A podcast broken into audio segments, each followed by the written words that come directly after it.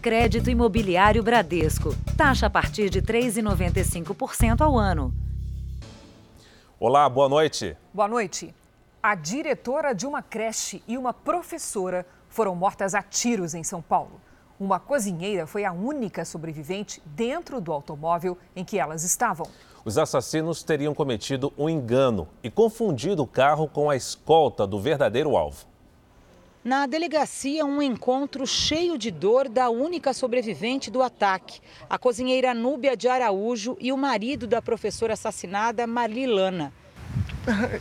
Sabe assim, ela era mais que professora, sabe? Era assim que Marli era conhecida por todos neste centro educacional infantil da Prefeitura de São Paulo, onde trabalhava. Dedicada e carinhosa no tempo livre em que deveria estar de folga, ela produzia vídeos para enviar aos alunos na pandemia. Subiu, desceu.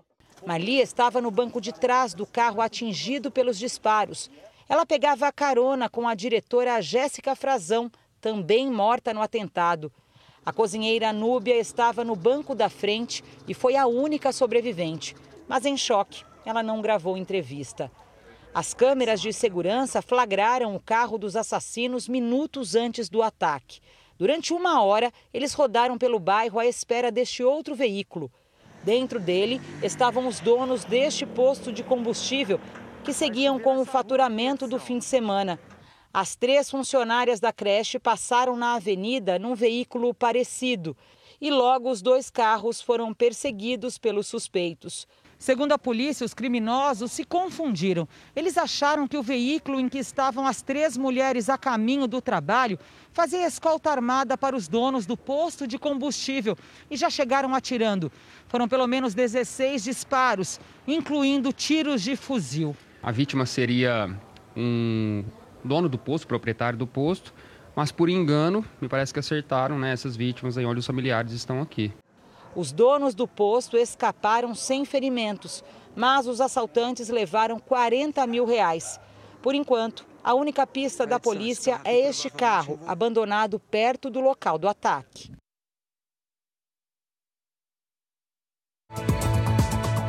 Veja agora outros destaques do dia. Pará, Distrito Federal, Ceará e Rio de Janeiro têm suspeitas de infecção por variante indiana.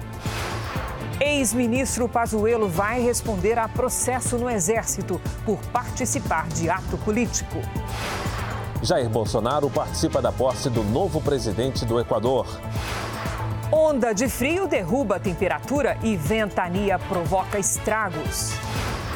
Cidades inteiras ficam isoladas e nível do Rio Negro sobe perto de 30 metros.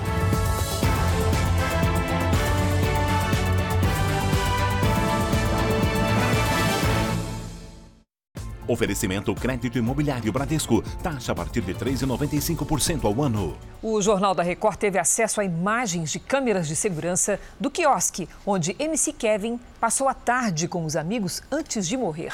Nas imagens, o músico parece alterado. A polícia descartou que Kevin tenha sido vítima de um crime e afirma que a morte foi um acidente.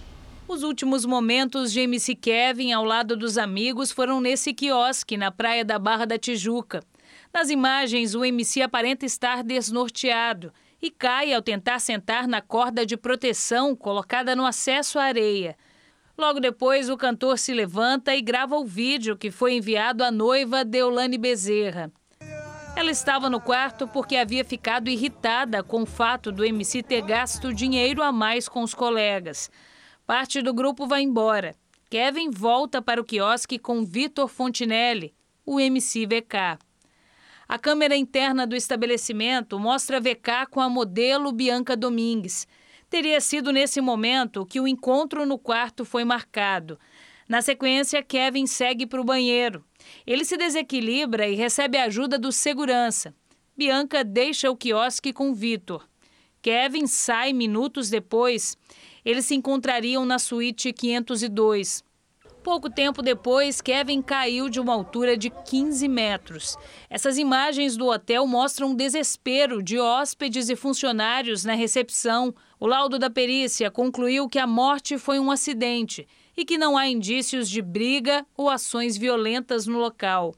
No documento, o perito responsável afirma que o quarto se encontrava em completo desalinho. Com as camas fora do lugar, toalhas, embalagem de preservativo e roupas íntimas espalhadas pelo chão. Também foram encontradas garrafas de bebidas alcoólicas.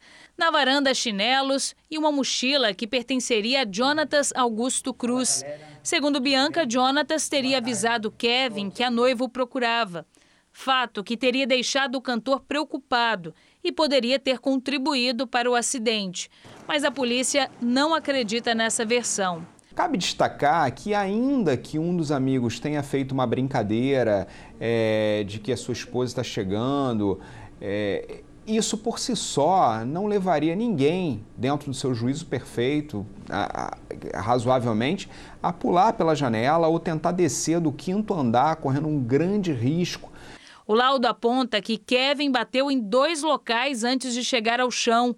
Primeiro na marquise do bar da piscina e depois no guarda-corpo, onde foi encontrada a marca de uma mão no vidro. Mesmo sem o resultado do exame toxicológico para a polícia, os depoimentos prestados na delegacia e as imagens das câmeras de segurança são suficientes para concluir o caso. A expectativa é que na próxima semana o inquérito seja finalizado e encaminhado ao Ministério Público do Rio. Hoje, a viúva de MC Kevin registrou um boletim de ocorrência em São Paulo.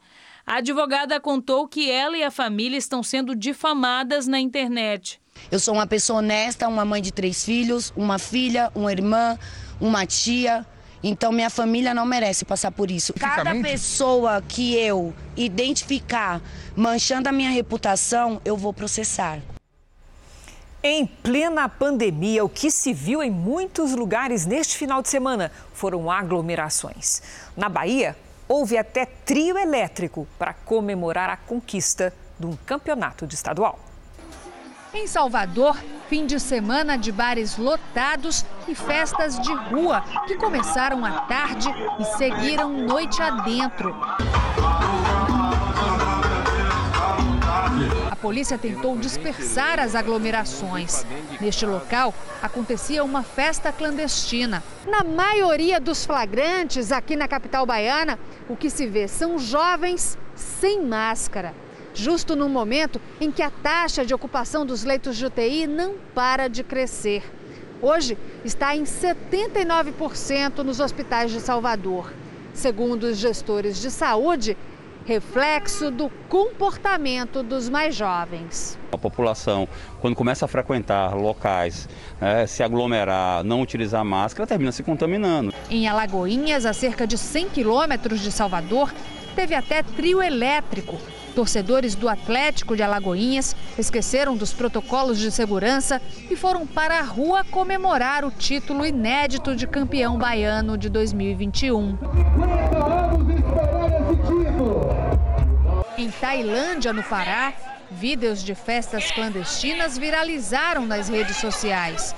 Em frente a casas noturnas, as pessoas pareciam não lembrar que a pandemia ainda não acabou. Em São Paulo, no domingo à noite, uma operação da Polícia Civil encontrou um bingo clandestino numa área nobre. Mais de 100 pessoas estavam aglomeradas no local. No sábado, houve funk nas ruas e aglomeração neste bar da Zona Norte, que acabou interditado pela vigilância sanitária. Um surto de Covid-19 provocou a morte de dois idosos em um asilo no interior de Goiás. Um terceiro está internado em estado grave. O abrigo fica em Anápolis, a 50 quilômetros de Goiânia. As visitas de parentes foram suspensas e todos os idosos estão sendo monitorados. O controle agora ele é rígido, justamente para a gente evitar que esse surto se alastre ainda mais ou possa trazer outros resultados piores. 78 idosos estavam internados no abrigo. 27 testaram positivo. Dois idosos de 81 e 88 anos morreram. Um está internado na UTI em estado grave. Todos já haviam sido vacinados com as duas doses. Este médico infectologista explica que a vacina não garante 100% de proteção e a situação sem a vacina poderia ser ainda pior. Então, a vacina muito mais para proteção coletiva do que para proteção individual. Pessoas vacinadas podem adoecer? Sim. Na maioria das vezes terão formas mais leves. É, um dado recente mostra que quanto mais velha a pessoa, menor a resposta à vacina. Isso é normal com qualquer vacina. E com a Covid isso tem se mostrado também. Vacinem, porque se nós aqui não tivéssemos vacinado, a catástrofe seria muito maior. Telão do Jornal da Record traz agora os números da pandemia para que você acompanhe com clareza a evolução da doença no Brasil, sempre com dados oficiais do Ministério da Saúde. O país tem hoje mais de 16 milhões 120 mil casos da Covid-19. São quase 450 mil óbitos. Foram 790 registros de mortes nas últimas 24 horas. Também entre ontem e hoje, mais de 59 mil pessoas se recuperaram. E no total, já são mais de 14 milhões 552 mil pacientes curados e mais de 1 milhão 118 mil seguem em acompanhamento. O presidente Jair Bolsonaro participou hoje da cerimônia de posse do novo presidente do Equador, o conservador Guilherme Lasso. Foi a primeira viagem oficial de Bolsonaro desde o início da pandemia, como mostram os enviados especiais a Quito, Evelyn Bastos e Vitor Albuquerque. Quando o dia nasceu, a Polícia Nacional e os militares do Exército tomaram as ruas para garantir a segurança durante a posse presidencial. Regras sanitárias também foram reforçadas. O presidente Bolsonaro chegou à cerimônia acompanhado de uma comitiva de deputados brasileiros. Eduardo Bolsonaro, Marco Feliciano e Felipe Barros estiveram presentes, assim como o ministro das Relações Exteriores, Carlos França. Os presidentes do Chile, do Uruguai e o rei da Espanha, Felipe VI, também foram à posse. Guilherme Lasso, que é conservador, criticou a corrupção e a herança que recebeu dos governos anteriores ele disse que vai recuperar o país da crise provocada pela Covid-19 e também se comprometeu com lideranças internacionais como o Brasil para alcançar o desenvolvimento sustentável. Após a cerimônia, o presidente Jair Bolsonaro deixou a Assembleia Nacional acompanhado de parte de sua comitiva e seguiu direto para o Centro Histórico de Quito para participar de um almoço oferecido pelo novo presidente Guilherme Lasso. O evento foi fechado para a imprensa. No final do dia, Jair Bolsonaro retornou ao Brasil. Veja a seguir: general da Ativa, Eduardo Pazuello, vai ter que explicar ao comando do Exército participação em ato político. E daqui a pouco, a vacina Coronavac ainda não está na lista de imunizantes aprovados pela União Europeia.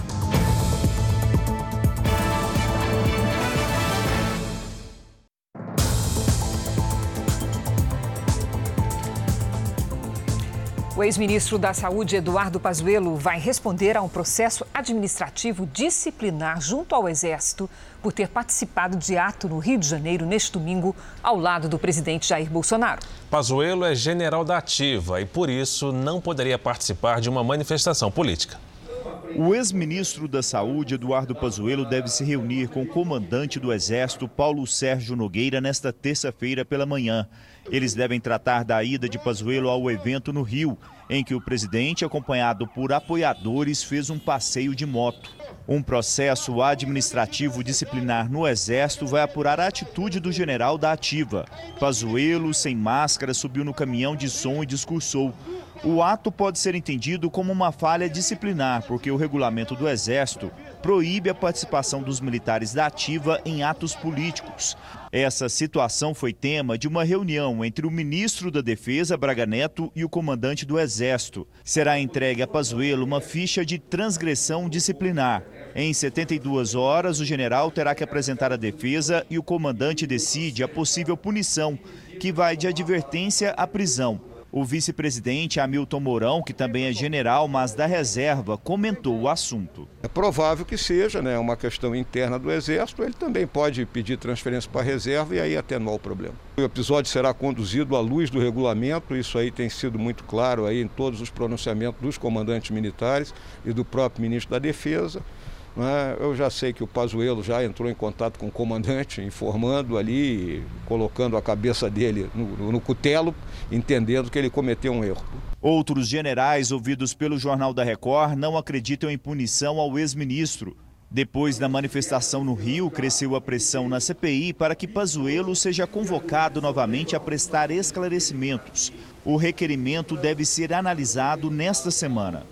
Do ponto de vista do ex-ministro Pazuello estar tá lá, depois ter ido à CPI, ter dito que é, a máscara que ele usou aqui em Manaus quando entrou o shopping, que ele entrou para comprar, ele está naquele palanque ali, um general é, na ativa, eu acho que é desagradável para a sociedade brasileira e para todos aqueles que estão em luto com a perda de amigos. A defesa de Pazuello vai alegar que o Exército permitiu que ele ocupasse o cargo de ministro. Por isso, na visão dos advogados, não faz sentido uma punição ao general por estar ao lado do presidente. Já o presidente Jair Bolsonaro usou o evento no Rio de Janeiro para demonstrar força diante das críticas feitas pela CPI da pandemia. A estratégia continuará a ser o enfrentamento. Fontes ainda indicam que foram calculadas as presenças de Pazuello e do ministro de Infraestrutura Tarcísio de Freitas. Bolsonaro tem estimulado os dois a serem candidatos nas eleições do ano que vem.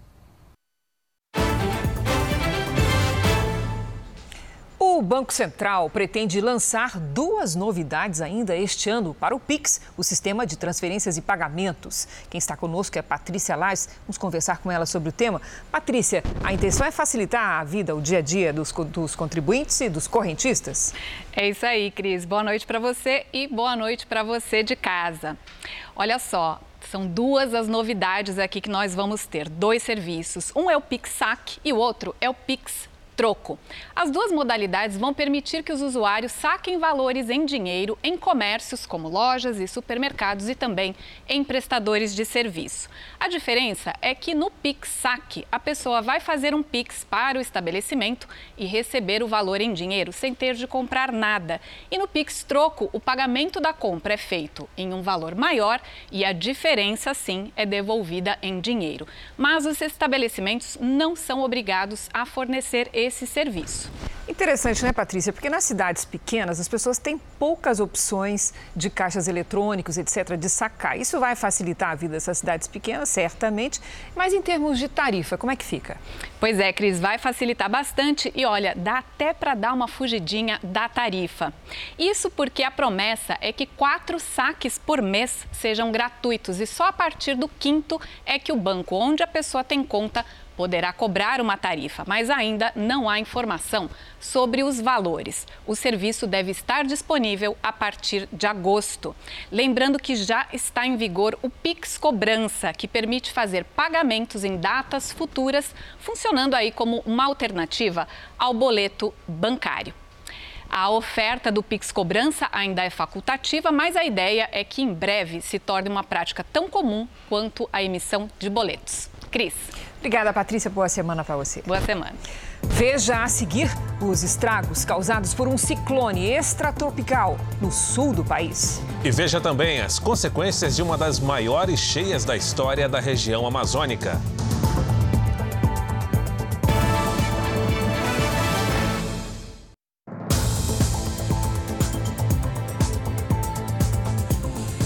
A flexibilização das viagens para a Europa começa pela Espanha o país vai permitir a entrada de pessoas completamente imunizadas com algumas vacinas.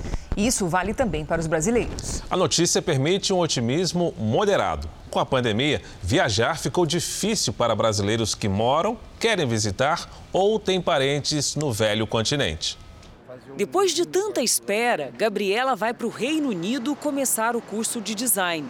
Para isso, teve que fazer o teste da Covid e ainda vai passar 10 dias em quarentena no país. Só depois de um segundo exame poderá ter uma vida normal. Por conta disso, a família inteira, que vive na Inglaterra, mas está no Brasil, adiou o retorno para lá. É um custo muito alto. Hoje ficaria em torno aí de, vamos dizer, em torno de 5 mil libras uh, a 8 reais, seria 40 mil reais só com expense de hotel. Gabriela ainda não tomou vacina contra a Covid. Mesmo se tivesse sido imunizada com a Coronavac, não poderia embarcar para a Europa sem seguir regras rigorosas. Mas a situação começa a mudar para os já vacinados. A partir dessa segunda-feira, a Espanha abre as portas para os turistas britânicos. Já os demais turistas estrangeiros, incluindo os brasileiros, só poderão entrar no país a partir do dia 7 do mês que vem, desde que estejam completamente imunizados. Mas é importante lembrar que nesse momento a Europa não aceita todas as vacinas.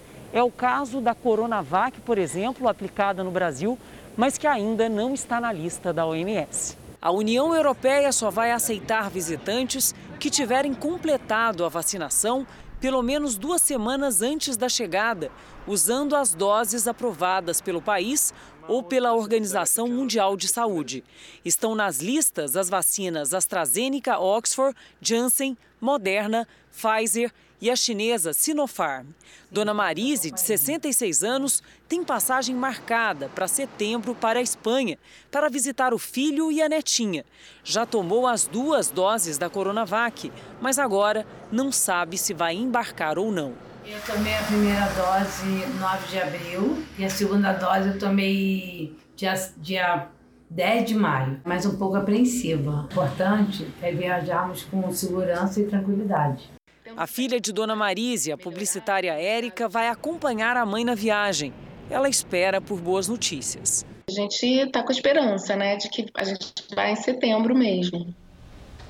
E não é apenas o Maranhão. Pará, Ceará, Distrito Federal e Rio de Janeiro também têm casos suspeitos de infecção pela variante indiana do coronavírus. No Rio, o governo monitora um homem que voltou da Índia no último sábado. O caso é monitorado sob sigilo. O homem que não teve a identidade divulgada cumpre quarentena no Rio de Janeiro.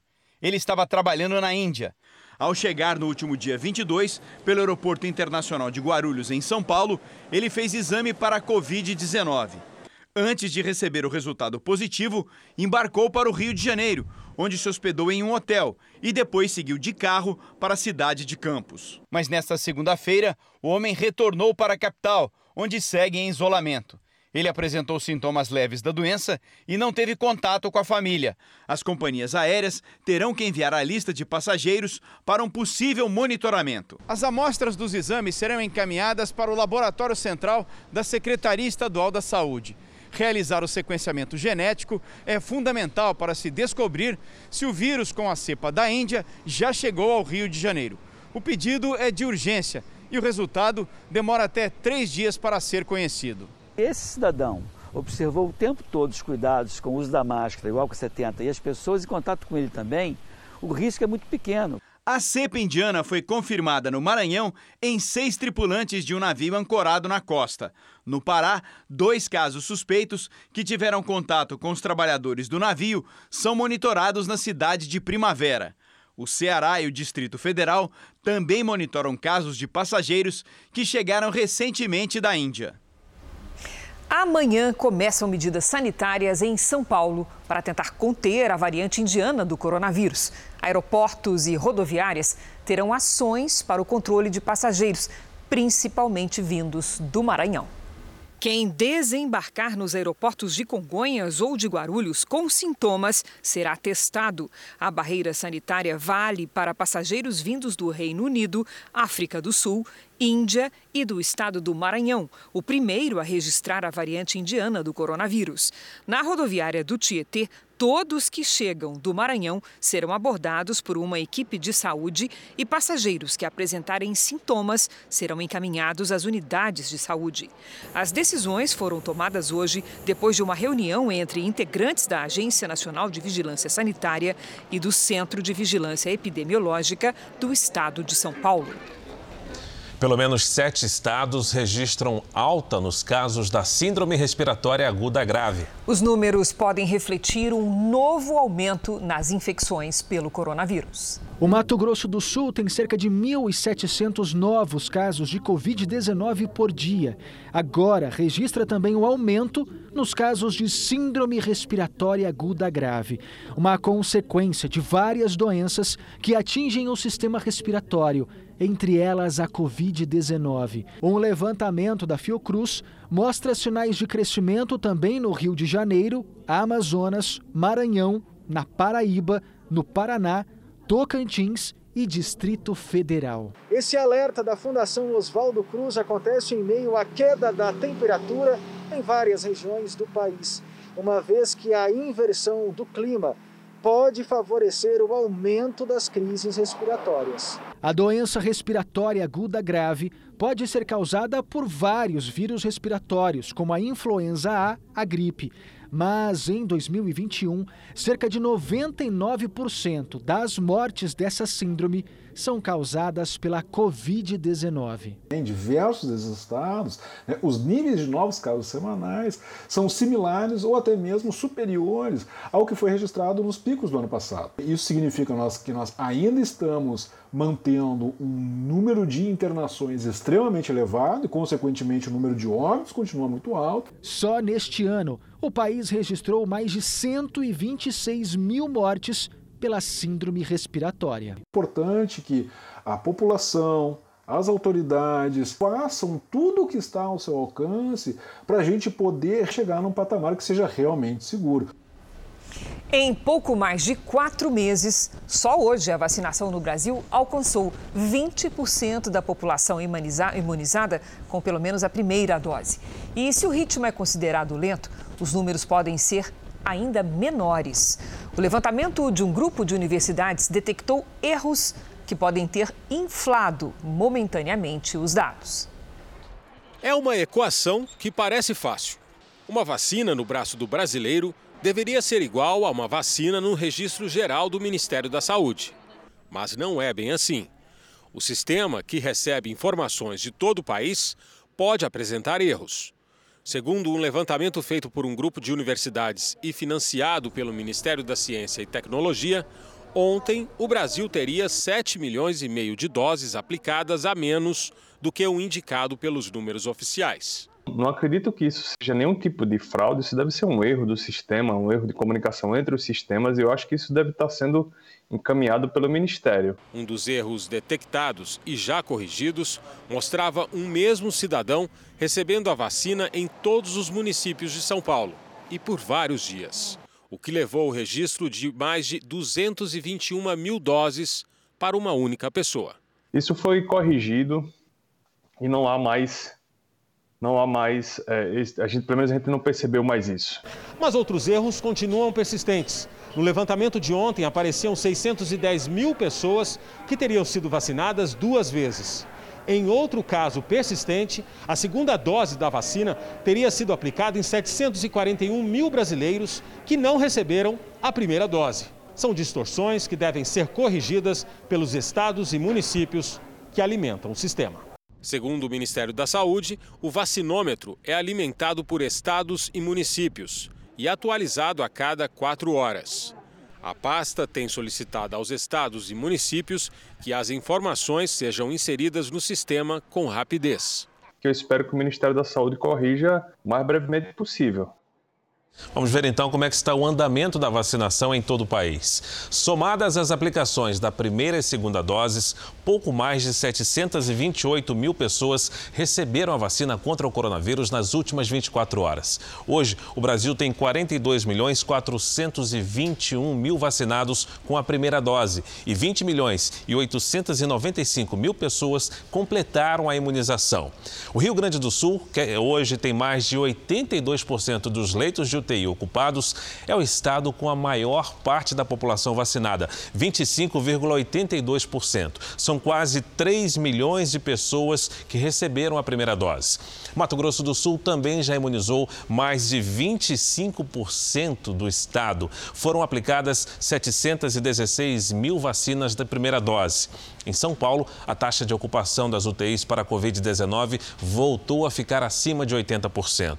Em todo o estado, mais de 10 milhões 617 mil paulistas receberam a primeira dose da vacina. E o Espírito Santo, que começa essa semana a vacinar trabalhadores rodoviários, incluindo motoristas e cobradores de ônibus urbanos, imunizou até agora há pouco mais de 892 mil moradores do estado. No portal r7.com, você pode acompanhar a situação de todos os estados no mapa interativo. A passagem de um ciclone pelo sul do Brasil provocou chuvas e ventos de até 100 km por hora em algumas regiões. Os ventos fortes agitaram as águas do rio Guaíba e ainda são reflexo do ciclone extratropical que atingiu o sul do Brasil no final de semana. Na região metropolitana de Porto Alegre, uma árvore por pouco não foi arrancada, mas tombou no telhado de uma casa. Eu coloquei um, calço, uma madeira e um macaquinho hidráulico para para ajudar a sustentar a árvore, né? Em Capão da Canoa, litoral norte gaúcho, a ventania derrubou uma réplica da Estátua da Liberdade de uma loja de departamentos com 20 metros de altura e mais de 3 toneladas e meia. Ninguém ficou ferido. Segundo meteorologistas, as rajadas de vento chegaram a 100 km por hora em Santa Catarina. Rodovias foram interditadas e um galpão da Associação dos Agricultores despencou. Em Curitiba, no Paraná, árvores caíram e partes da estrutura de um prédio foram parar no pátio e no telhado de uma casa. Esse poste foi arrancado literalmente. Isso aí é faíscas de fogo, muito feia coisa, árvores caindo, gente gritando. A Marinha do Brasil emitiu um alerta para ventos que podem chegar a 80 quilômetros por hora entre hoje e amanhã no litoral do Rio Grande do Sul. E depois da ventania, que ainda pode ser sentida, uma forte massa de ar polar invade o sul do Brasil, trazendo mínimas negativas nos pontos mais altos das serras. Frio no sul e no centro-oeste também. A segunda-feira começou com 2 graus 2 graus em Mato Grosso do Sul, a menor temperatura do ano. Vamos conversar com a Lidiane Sayuri e saber se essa terça-feira também será fria. Boa noite, Lid. Vem mais frio e até chuva por aí? Olha, o frio se espalha ainda mais e aumenta, viu, Cris? Boa noite para você, para o Fara, para quem nos acompanha. Essa madrugada vai ser de doer. O auge do frio acontece nesta terça-feira. A massa de ar polar ganha força e as próximas horas serão bem geladas. Tem previsão de geada até na região metropolitana de Curitiba, com mínima de 3 graus. Pode gear também na Serra da Mantiqueira e no sul de Mato Grosso do Sul, com mínimas de 3 e de 4 graus. O ar polar impede a formação de nuvens de chuva, por isso o tempo fica firme na maior parte do Brasil. No norte, aí sim, pancadas de chuva em todos os estados, exceto no Tocantins. Em Porto Alegre, mesmo com sol, não esquenta, máxima de 19 graus. Em Campo Grande, faz até 25. 26 é a máxima no Rio. Em Palmas, 35 e até 30 graus. Em Salvador e também em Belém. A capital paulista pode vivenciar a madrugada mais fria do ano, com mínima de 9 graus. À tarde, faz até 21. Lidiane, quem abre as participações do Tempo Delivery é o Arthur de Santa Rita do Sapucaí, em Minas Gerais. Opa, vamos lá, Arthur. Olha só, vale lembrar que hoje é Dia Nacional do Café e Santa Rita do Sapucaí é reconhecida como internacionalmente como produtora de um dos melhores cafés do mundo. A boa notícia, já que tem muito produtor por aí, é que apesar do friozinho de manhã, não tem risco de geada não, viu? Nesta terça faz até 24 graus à tarde. E aí, a partir de quarta, pancadas de chuva. Não fale em café essa hora que dá vontade, Lidiane. o Leonardo quer saber o tempo em Guarabira, Paraíba. Vamos lá, bom para esquentar, né, Fara? Leonardo, sol e chuva nos próximos dias com pancadas de chuva em pontos isolados. A tarde esquenta e faz pelo menos 30 graus por aí. Você também pode participar do Tempo Delivery pelas redes sociais. Envie seu pedido com a hashtag você no JR. Se aqueçam, hein? Obrigada, Lidia. Até amanhã. Obrigado, Lidiane. Foragido há quase dois anos, um dos principais mafiosos do mundo foi preso na Paraíba. Rocco Morabito escapou de uma prisão em Montevidéu, no Uruguai, em junho de 2019. Ele conseguiu fugir por um buraco aberto no teto do presídio. O ministro da Justiça, Anderson Torres, informou hoje que o criminoso, apontado como um dos principais chefes da máfia italiana da Calábria, foi detido em João Pessoa. Morabito atua desde os anos 90 no tráfico de drogas da América do Sul para a Europa. Ele foi condenado a 30 anos de cadeia na Itália. No mês passado, a Polícia Civil de São Paulo indiciou por lavagem de dinheiro outro italiano preso no Brasil. Patrick Assis é apontado como representante na negociação da máfia com o crime organizado brasileiro para levar cocaína ao continente europeu. Um voo com matéria-prima para a produção da Coronavac está a caminho do Brasil. Quem tem essa boa notícia é o nosso repórter Matheus Scavazini. Boa noite, Matheus. Boa noite, Cris. Fara, o voo de uma companhia aérea brasileira saiu de Pequim hoje, vai fazer escala na Holanda e deve pousar em São Paulo amanhã à tarde. São 3 mil litros de insumos para o Butantan fabricar 5 milhões de doses da Coronavac. A previsão inicial era a produção de 7 milhões de doses, mas a China informou sobre a redução na semana passada. Também hoje, o ministro da Saúde, Marcelo Queiroga, disse que o Brasil deve ter acesso a 40 milhões de doses de vacinas em junho. Se isso se confirmar, será o maior número de doses em um único mês. O ministro também informou que deve assinar em, prime... em 1 de junho um acordo para a transferência de tecnologia da vacina de Oxford, que vai possibilitar a produção do imunizante pela Fiocruz, sem dependência de insumos de outros países. Cris, Fara. Que venham mais vacinas, Matheus. Obrigada. Uma dúvida comum nesse processo de vacinação contra o coronavírus no mundo inteiro é sobre o tempo de proteção que as vacinas oferecem depois de completar a imunização. Segundo especialistas, o tempo pode variar. O que não pode, de jeito nenhum, é deixar de tomar a vacina. Hoje foi um dia especial para Cida. Ela tomou a primeira dose da vacina. Feliz, né? E quero que todos sintam essa mesma felicidade que eu estou sentindo agora. Mineko já está completamente imunizada, mas ainda se sente insegura. É, eu não sei se vai durar até o final do ano ou não, quanto tempo vai ficar segura ou né, é, quanto tem a validade disso. As primeiras vacinas contra a Covid-19 foram aplicadas no fim do ano passado na Europa. Até agora, todos os que tomaram as doses completas estão imunizados, têm os anticorpos no organismo. Com o surgimento de novas variantes, a grande dúvida é por quanto tempo dura essa proteção. Se as vacinas vão precisar ser modificadas todos os anos, como acontece com a da gripe, se doses de reforço serão necessárias depois de alguns meses ou se terão duração prolongada.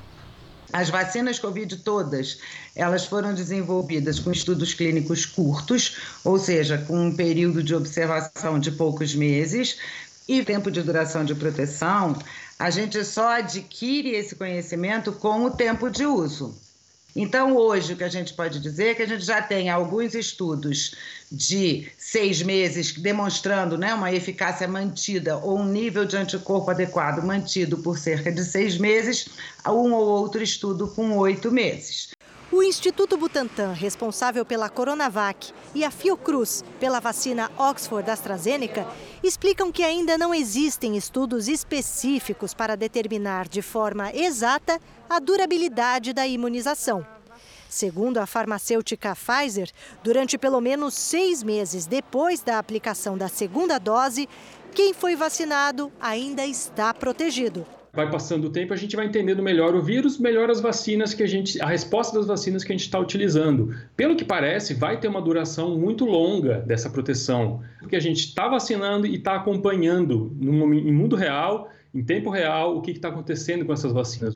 Quanto mais pessoas forem vacinadas, menor é a possibilidade de o coronavírus se multiplicar e sofrer mutações. O que eu tenho que me preocupar agora é em receber o maior número de vacinas possível para vacinar o maior número de pessoas possíveis, porque com isso eu vou controlar a pandemia, diminuindo a circulação do vírus, com isso diminuindo a transmissão, diminuindo casos de doenças, internação, mortes e reduzindo a possibilidade de surgirem novas variantes. Por enquanto, a, o cenário é de alerta, mas as vacinas estão dando conta.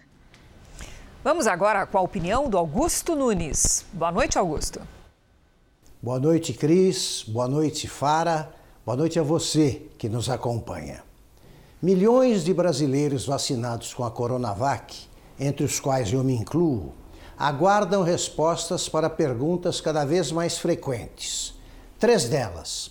Por que esse imunizante produzido por um laboratório chinês ainda não foi aprovado pela Organização Mundial de Saúde e pela Agência Europeia de Medicamentos? Por que dezenas de países continuam impedindo a entrada de estrangeiros, brasileiros inclusive, vacinados com a Coronavac. Mas o que espera o Instituto Butantan para divulgar as conclusões detalhadas do experimento realizado em Serrana, no interior de São Paulo? Nessa cidade com 45 mil habitantes, 98% dos moradores com mais de 18 anos haviam tomado a segunda dose da Coronavac em 11 de abril passado. O número de óbitos caiu de 19 em março para 6 em abril e 2 em maio. Mas, passados mais de 40 dias, o Butantan ainda não respondeu à pergunta que motivou o estudo. Como é a vida numa cidade totalmente vacinada com a Coronavac? Os organizadores do estudo prometeram que Serrana reproduziria em miniatura o cotidiano do país depois de completada a imunização da população. Os brasileiros querem saber como será. Na abertura da Assembleia Mundial da Saúde, a OMS pediu doações de vacinas para os países mais pobres. O objetivo é garantir que 10% da população mundial seja imunizada até setembro e 30% até o fim do ano. O apelo do diretor da Organização Mundial da Saúde, Tedros Adhanom, tem como objetivo reduzir o que ele chamou de desigualdade escandalosa na distribuição das vacinas. Segundo os dados da OMS, mais de 75% das doses aplicadas foram administradas em apenas 10 países. A OMS pede mais apoio internacional para o consórcio COVAX do qual o Brasil faz parte. O programa garante acesso da vacinação a todos, principalmente de países em desenvolvimento. Até o final do ano, a meta é imunizar 250 milhões de pessoas. O pedido de ajuda da OMS veio com um alerta. Segundo a organização, o número de casos da Covid-19 em todo o mundo em 2021 já supera o registro de todo o ano passado. E dentro de três semanas, as mortes também devem superar o total de 2020. O ministro da Saúde brasileiro, Marcelo Queiroga, participou da Assembleia e destacou que a campanha de vacinação no país tem sido fundamental para a volta à normalidade. Nossa maior esperança para permitir o retorno gradual e seguro à normalidade é a ampla vacinação. Um novo relatório da inteligência dos Estados Unidos apontou que três cientistas do Instituto de Virologia de Wuhan procuraram atendimento médico com sintomas de Covid-19 em novembro de 2019, um mês antes dos primeiros registros oficiais da doença. Então nós vamos a Tóquio com a correspondente Silvia Kikuchi. Silvia, olá, bom dia para você aí. A China já se pronunciou? Olá, Fara, Cris. Pequim negou as acusações e reafirmou que só foi informado sobre o vírus em 30 de dezembro. O documento põe em dúvida a hipótese de, defendida pela Organização Mundial da Saúde de que houve uma mutação natural do coronavírus em animais silvestres vendidos em Wuhan, primeiro epicentro da doença no mundo. A Casa, Branca, a Casa Branca pediu à OMS uma investigação transparente sobre a origem do vírus. Para, Cris. Obrigado, Silvia. Na região norte do Brasil, é época de chuvas intensas. Até este momento, mais de 400 mil pessoas já foram afetadas pelas cheias dos rios no estado do Amazonas e mais da metade das cidades sofrem com alagamentos. Nossas equipes percorreram a região e mostram como as famílias enfrentam todos os anos o chamado inverno amazônico. É tempo de cheia no norte do país. A maior bacia hidrográfica do mundo banha a cidade de Manaus. A capital parece ter sido abraçada por esses imensos rios. Do alto, vemos com nitidez o encontro dos rios Negro e Solimões. É dessa união de águas com cores tão distintas que se forma o grande rio Amazonas. Mas a cheia também vem acompanhada de problemas. Dos 62 municípios do estado, 52 foram atingidos. Segundo a Defesa Civil, mais de 400 mil pessoas foram afetadas. Cidades inteiras estão isoladas. É o caso de Careiro da Várzea, a poucos minutos de voo da capital do estado. Daqui de cima não dá para ver nenhuma rua, só água mesmo em toda a cidade. Comandante da nossa aeronave nos disse o seguinte, que nessa época do ano, a polícia inclusive acaba deixando as viaturas de lado e usam embarcações. Manaus, onde o nível do Rio Negro está perto dos 30 metros, está em estado de emergência. A cheia deste ano pode ser a maior da história recente do estado. Desde o fim dos anos 70, seu Valderino é o responsável pela medição do nível do Rio Negro. Das tantas cheias que já viu, ele acredita que a de agora pode ser a maior. Essa enchente também vai ser uma das maiores, se não a maior. Tudo leva a crer que vai ser a maior. Nas áreas de várzea, a situação é preocupante. Agentes da Defesa Civil percorrem as casas e cadastram moradores. É gente que pode ter que sair do local a qualquer momento. A gente tem criança, eu tenho minha mãe que tem 89 anos, eu precisei tirar ela daí, a minha casa está complicada. A casa já está na calçada, a água, por trás está tudo alagado. Nesta comunidade de pescadores de frente para o Negro, tudo é ainda mais difícil quando se chove demais e as águas sobem além do esperado. A Defesa Civil tem construído pontes de madeira entre as casas. Além do barco, é a única forma de se locomover por aqui. As casas aqui na Vila do Pescador são construídas sobre estruturas de madeira. E é isso que permite com que essas pessoas consigam resistir às cheias da região, pelo menos por um tempo. Nós estamos chegando aqui agora à casa da dona Sônia. Já tem mais de 30 anos que ela mora nesse lugar. Ô, dona Sônia, a água já está bem pertinho do seu assoalho. A quantos metros do chão a sua casa está? Quando era menos, uhum. alagava tudo.